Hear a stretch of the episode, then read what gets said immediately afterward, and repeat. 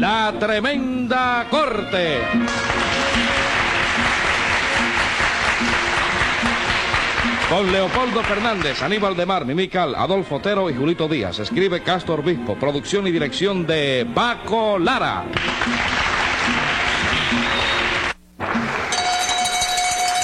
Audiencia pública.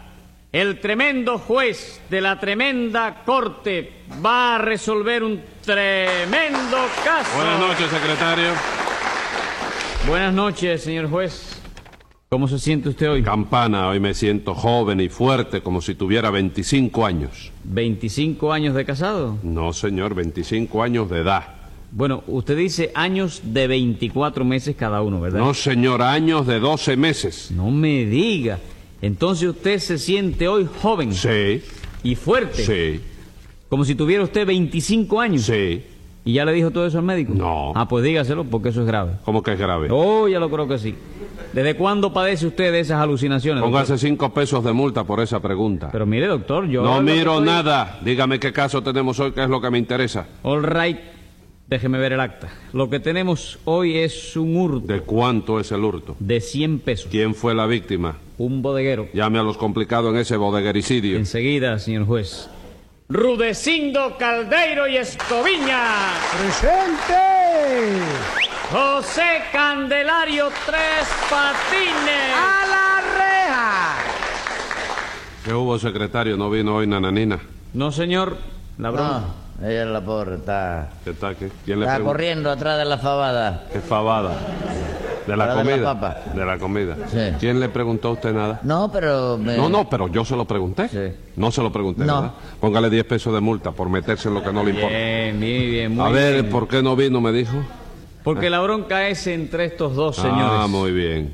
Supongo que usted será el bodeguero a quien le hurtaron los 100 pesos, ¿no es así, Rudecindo? Desdichadamente, sí, señor.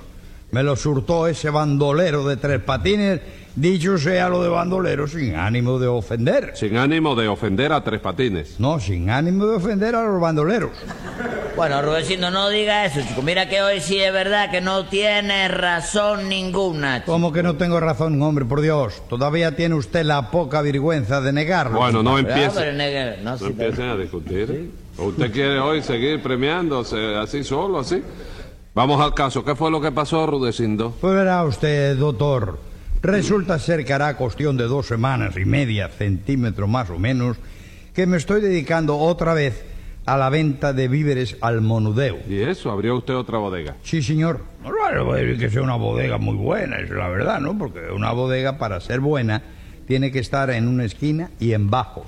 Eh, ¿Y la suya no está en una esquina y en bajos? No, señor, está en medianía de cuadra y en altos. No me diga. Sí, la señor. bodega esa está en unos altos, ¿verdad? Sí, porque yo anduve buscando unos bajos desalquilados que fueran baratos, doctor, Sí. ¿no? pero no los encontré. Entonces me propusieron una azotea que estaba bastante buena, ¿no? Y como que no había otra cosa, pues dije, bueno, pues ahí mismo pongo la bodega. En una azotea. Sí, señor. ¿Y los marchantes suben a comprar ahí? ¿Qué va, hombre? No hay uno solo que quiera subir.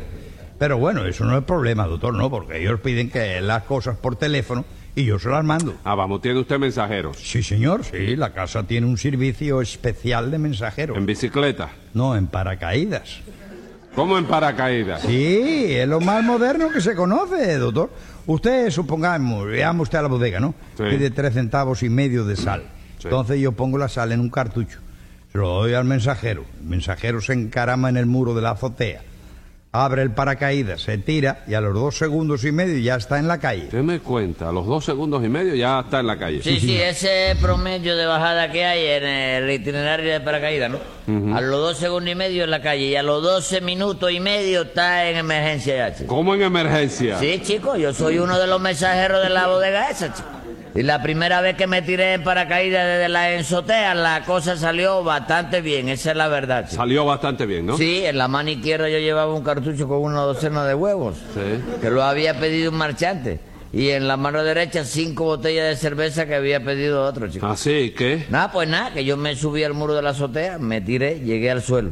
Seguí para la casa del primer marchante, toqué el timbre, salió la cocinera y yo le pregunté, por una feliz casualidad, los huevos que ustedes pidieron eran para tortillas. ¿Qué le dijo la cocinera? Que no, que eran para freír. Entonces ya tú sabes, yo le dije, pues mire, mejor que lo fríen con cartucho y todo, porque vienen un poco esparramados. ¿Cómo esparramado? Ah. Sí, porque cuando yo salí de la bodega, lo que llevaba dentro del cartucho era una docena de huevos, tú sabes. Pero cuando llegué a la casa ya no era una docena, chico. ¿Qué era entonces? Medio litro, chico. ¿Cómo medio litro? Sí, porque salieron sólidos, pero llegaron líquidos, tú sabes. No me diga, ¿y las cinco botellas de cerveza que había pedido el otro marchante. Bueno, esas llegaron bien, pero destapadas. Menos mal, solo llegaron destapadas, Sí, ¿no? lo único que la botella de cerveza generalmente se destapan por arriba, ¿verdad? Sí. Bueno, pues estas no, estas llegaron destapadas por abajo, por un costado. Por abajo y por un costado. Sí. Entonces llegaron rotas. Bueno, rota completamente no, porque yo había pedacitos de botella que estaban enteros. Los Es picos muy casi todos los tenía enredados los dedos yo, ¿no? ¿Lo qué? Los picos de la botella. Ah, sí. Ah, usted llevaba los tres picos en la... Sí, las cinco Agarrado, botellas ¿verdad? repartidas, sí. ¿Qué me cuenta? Y esa fue la primera vez que usted se tiró, ¿verdad? Sí, porque la segunda yo llevaba 10 libras de papa. Oye, esto. Sí. para otro marchante. Entonces me tiré de la enzotea, abrí el paracaídas, sujeté bien la papa y para que la cosa saliera como era debido, el paracaídas, la papa y yo teníamos que haber llegado al suelo al mismo tiempo, ¿no es eso? Claro que sí. Ya lo ves, se lo dije a Rudecito y dice que no. ¿Cómo que no? Bueno, sí, decía que no. Pues primero, oye, me llegó el paracaídas, mire eso. El paracaídas. Después llegué yo y a lo último de todo llegaron la lluvia, chicos. ¿Cómo que llegaron las lluvias? La lluvia de papas, porque óyeme, cuando yo estaba allá en el suelo, las papas me caían encima y figúrate tú, cada vez que me caía encima una papa era un tremendo papazo. chico. Bueno, bueno, pero acláreme una cosa. Usted llegó al suelo después que el paracaídas. Bastante después, la verdad, chico. Y eso que yo le gritaba para caídas, espérame, no te me apure tanto, chico. Pero él no me hizo caso, y ya tú sabes. A los 12 minutos y medio, trepatín en emergencia con una pata desencolada. Desencolada no, señor. Deslocada. Bueno, como sea, chico, pero el caso es que cuando yo quería caminar para acá, pues la pata caminaba para allá, chico. Y todo es por culpa de Rudecindo, chico. Mía no, porque un accidente lo tiene cualquiera. Y además, yo no le di a usted los 50 pesos de indemnización que me pidió por esa pata rota. Bueno, sí. ¿Y entonces de qué se queja? No, si yo no me quejo, chico, yo le estoy explicando al juez cómo funciona el servicio de mensajero de la casa tuya, nada más, chico. Ah, bueno, porque si se va a ver, usted se rompió la pata por tirarse mal. Ah, vamos, Tres Patines se tiró mal. Claro que sí, doctor. Yo siempre les advierto a los mensajeros que no se tiren de pie, porque si falla el paracaídas se pueden romper una pata. ¿Cómo tienen que tirarse entonces? De cabeza. ¿Y si se tiran de cabeza no pueden romperse la cabeza? Sí, pero hay menos probabilidades porque la cabeza es una nada más, mientras que las patas son cuatro. doctor. ¿Cómo que son cuatro? Póngamele una multa al español No ese, me da la chico. gana, no me mande poner ¿Pero qué multa. cuatro patas de qué, Cállese chico? la boca. Y obliga a la gente que se vende para tirarse. ¿Cómo que Yo- se- Para que no vea uno ni la guagua, ni los camiones, ni nada, chico. ¿Lo obliga a taparse los ojos? Sí, chico, que se tire vendado. Bueno. Ah, bueno, con papel pero- de caramelo eh, se pega ahí el Sí, cara, el bueno, papel de va- va- caramelo. va- no le vamos, pasa nada. Eh. vamos, vamos, no hable usted que ya estoy viendo aquí una cosa que no me gusta. ¿Qué es Vamos lo que a no ver, le usted le pagó una indemnización a Tres Patines por ese accidente, Ah, ¿verdad? sí, señor, 50 pesos, como 50 soles de mi vida. Lo cual no ha sido obstáculo para que ese bandolero me robara 100 pesos más. Mentira, Rudecindo, yo no te robé nada, Sí, chico. señor, que me lo robó usted. Y la culpa la tengo yo por haberlo colocado de mensajero en mi bodega. No, no, pero eso precisamente le iba a preguntar yo a usted. ¿Por qué colocó usted a Tres Patines sabiendo de sobra cómo es Tres Patines? Usted sabe cómo es el corazón español, doctor, ¿no? Me lo garantizó su tío Crescencio, que es una buena persona. Me dijo que esta vez se portaría bien y yo lo creí. Su tío Crescencio. ¿Ese tío es nuevo, Tres Patines? Sí, no lo- me lo estrené la semana pasada. No me diga. ¿Por qué? No, eh, ¿Tú lo conocías? No, yo no lo conocía. Bueno, es que yo tengo cuatro tíos, ¿tú sabes? Sí. Mi tío Venancio, el tío mío Leorcio. ¿El tío quién? Leorcio. Le- Leoncio, Leoncio. sí. ¿Tú lo conoces, no? No, pues sí, pero usted me ha hablado Y de él. mi tío Crescencio y el tío mío Piloncio, Ah, que ya Peloncio, es... sí, Peloncio lo conozco. Venga acá, y todos sus tíos, todos son tan sinvergüenzas como usted. No, chico, no. No. Mis tíos son todos personas decentes, chico. Ah. Tú puedes creer que no parecen de la familia, esa es la verdad, chico. Bueno, ¿y cómo han podido mantenerse así? Ya sé, no se juntan con usted. No, porque ninguno vive cerca, tú sabes.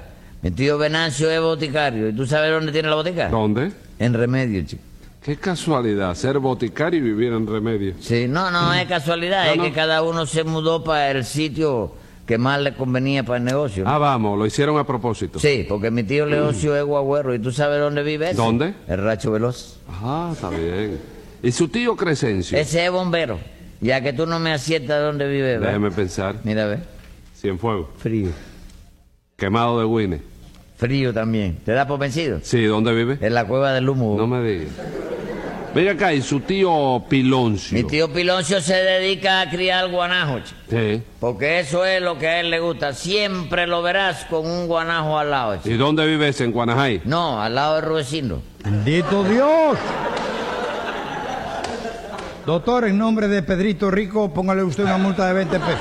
Hágame el favor. No, Rudecindo. Déjelo que me informe sobre, sobre su familia, que No siempre te conviene hagas, conocerla. siempre tú eres más rico que Pedrito, oye. Porque yo sé que tú tienes dinero en cantidad Ah, de no tengo antes de esa nada, hora. hombre. Bueno, dejen eso. De modo que esos son sus cuatro tíos, ¿verdad? Sí, luego tengo tres tías, que son... eh, las tres tías son mujeres las tres. Sí, ya lo sé. Sí. Tres tíos. Que las pobres no están muy bien de salud, tú sabes, las tres están bastante malas. ¿De chico. veras? Sí, una tía mía es Sara. ¿Qué tiene su tía Sara? Sara Sarampión.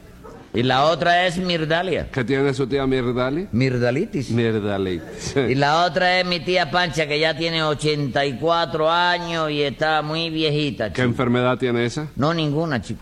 Esa está bien de salud. chico. ¿Qué quedamos? ¿No dijo usted que también estaba mala? Compadre, ¿tú quieres que esté buena con 84 años? All right. Y esa es toda su familia, ¿verdad? Bueno, chicos, luego está mamita, tú sabes. Pero a esa ya tú la conoces, ¿verdad? Sí. Sí, Ah, sí. sí. ah. No, sí, yo sé. ¡Oh! Ajá. ¡Oh! Y bien que la conozco. Ya lo creo, sí.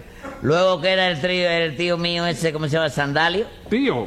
Entonces hay más tíos. No, yo le digo tío, pero es primo, tú sabes. Ah.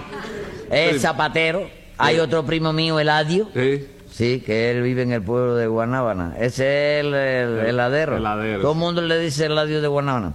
Y mi Eladio. primo Juanito, primo Juanito, que óyeme viejo, chico, es una clase de admirador tuyo que se pasó, chico. ¿De veras? Ah, se pasa la vida diciendo que tú eres el juez más inteligente del mundo, que tienes una cultura salvaje, que tienes un talento tremendo, como Caramba. te hace Eulogio ese hombre. chico. Caramba, pues me alegro de conocer un hombre que se exprese tan bien de mí. Sí. ¿Dónde vive ese? Bueno, ese está metido en mazorra, no lo sabe. 100 pesos de multa. ¿Por qué, chico? ¿Qué culpa tengo yo de la que lo obligan a vivir allí, chico? Cállese la boca. Eso es lo que te, te- eso es lo que le gritan a él cuando se pone a decir que tú eres inteligente. 100 pesos más. Pero oye, me ¡Silencio! ¿Cuánto me pusiste? 100. Pásamelo todo para la lotería. La lotería, ¿no? A usted lo voy a enseñar yo a respetar a la justicia. Vamos a ver usted, Rudecindo. ¿Quién le recomendó a Tres Patines? Fue su tío Crescencio, ¿verdad? Eh, sí, doctor. Y como ese tío es una persona decente, Sí. yo accedí a su petición y coloqué a tres patines, pero creyendo que esta vez se portaría bien. Sí, pero Rudecindo, vamos a aclarar eso. Porque a mí me gustan las cosas claras. Mi tío Crescencio te dijo que yo me iba a portar bien. Sí, señor. Y yo no me porté bien. No, señor. Caballero, nunca hubiera creído que mi tío Crescencio fallara de ese modo. chico. Está visto que ya uno no, oye, no se puede creer en nadie, chico. Bendito sea Dios. Pero si la culpa de que su tío Crescencio fallara la tuvo usted mismo, compadre. No, Rudecindo, mi tío fue el que se puso con el problema de la... De cual, eh, bueno, yo, déjenme eso a mí, caballero. ¿Cómo que No- se lo dejen a usted? Sí, yo arreglo eso con mi tío Crescencio. chico. Ah, usted lo arregla. Sí, yo le explico cómo fue la cosa y estoy seguro de que no va a haber problema. chico. ¿No tiene miedo de que se ponga bravo? No, él tiene muy mal genio y por cualquier cosa suena la galleta, ¿no? Pero en la forma que yo se lo pienso explicar es muy difícil que me dé la galleta. ¿Por qué? Porque yo le pienso explicar el asunto por teléfono, ¿tú sabes?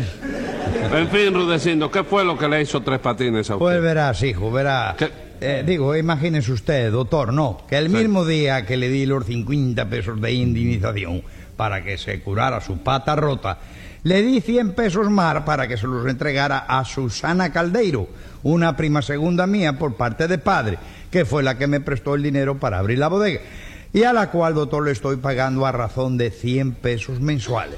Y ese bandolero de tres patines, señor juez, no le dio nada. Pero ve que esos 100 pesos no eran para mí también, chico. ¿Qué iban a hacer para usted? Hombre, por Dios, usted no conoce a Susana Caldeiro. Bueno, sí, Y yo no le dije bien claro que esos 100 pesos eran para Susana. para Susana.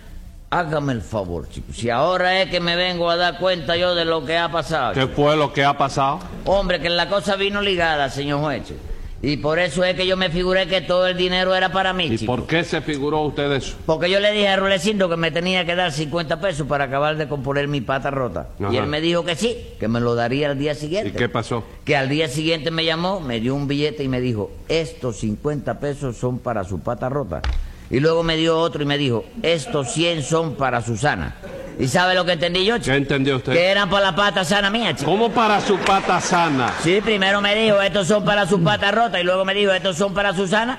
No hay ahí una equivocación, caballero, justificada. Bueno, Tres Patines, pero dígame una cosa, usted nunca se equivoca en contra suya, ¿verdad? No, chico, las equivocaciones en contra de uno mismo no pueden ser nunca equivocaciones justificadas. ¿Por chico. qué? Porque no son negocios, chicos, dejan pérdidas. chico. Escriba ahí, secretario. Venga la sentencia. Usted quizás estimó que su truco iba a colar, pero tiene que aflojar el guano que se cogió. Y además, como resulta que dejó mal a su tío, le pongo por este lío 500 pesos de multa.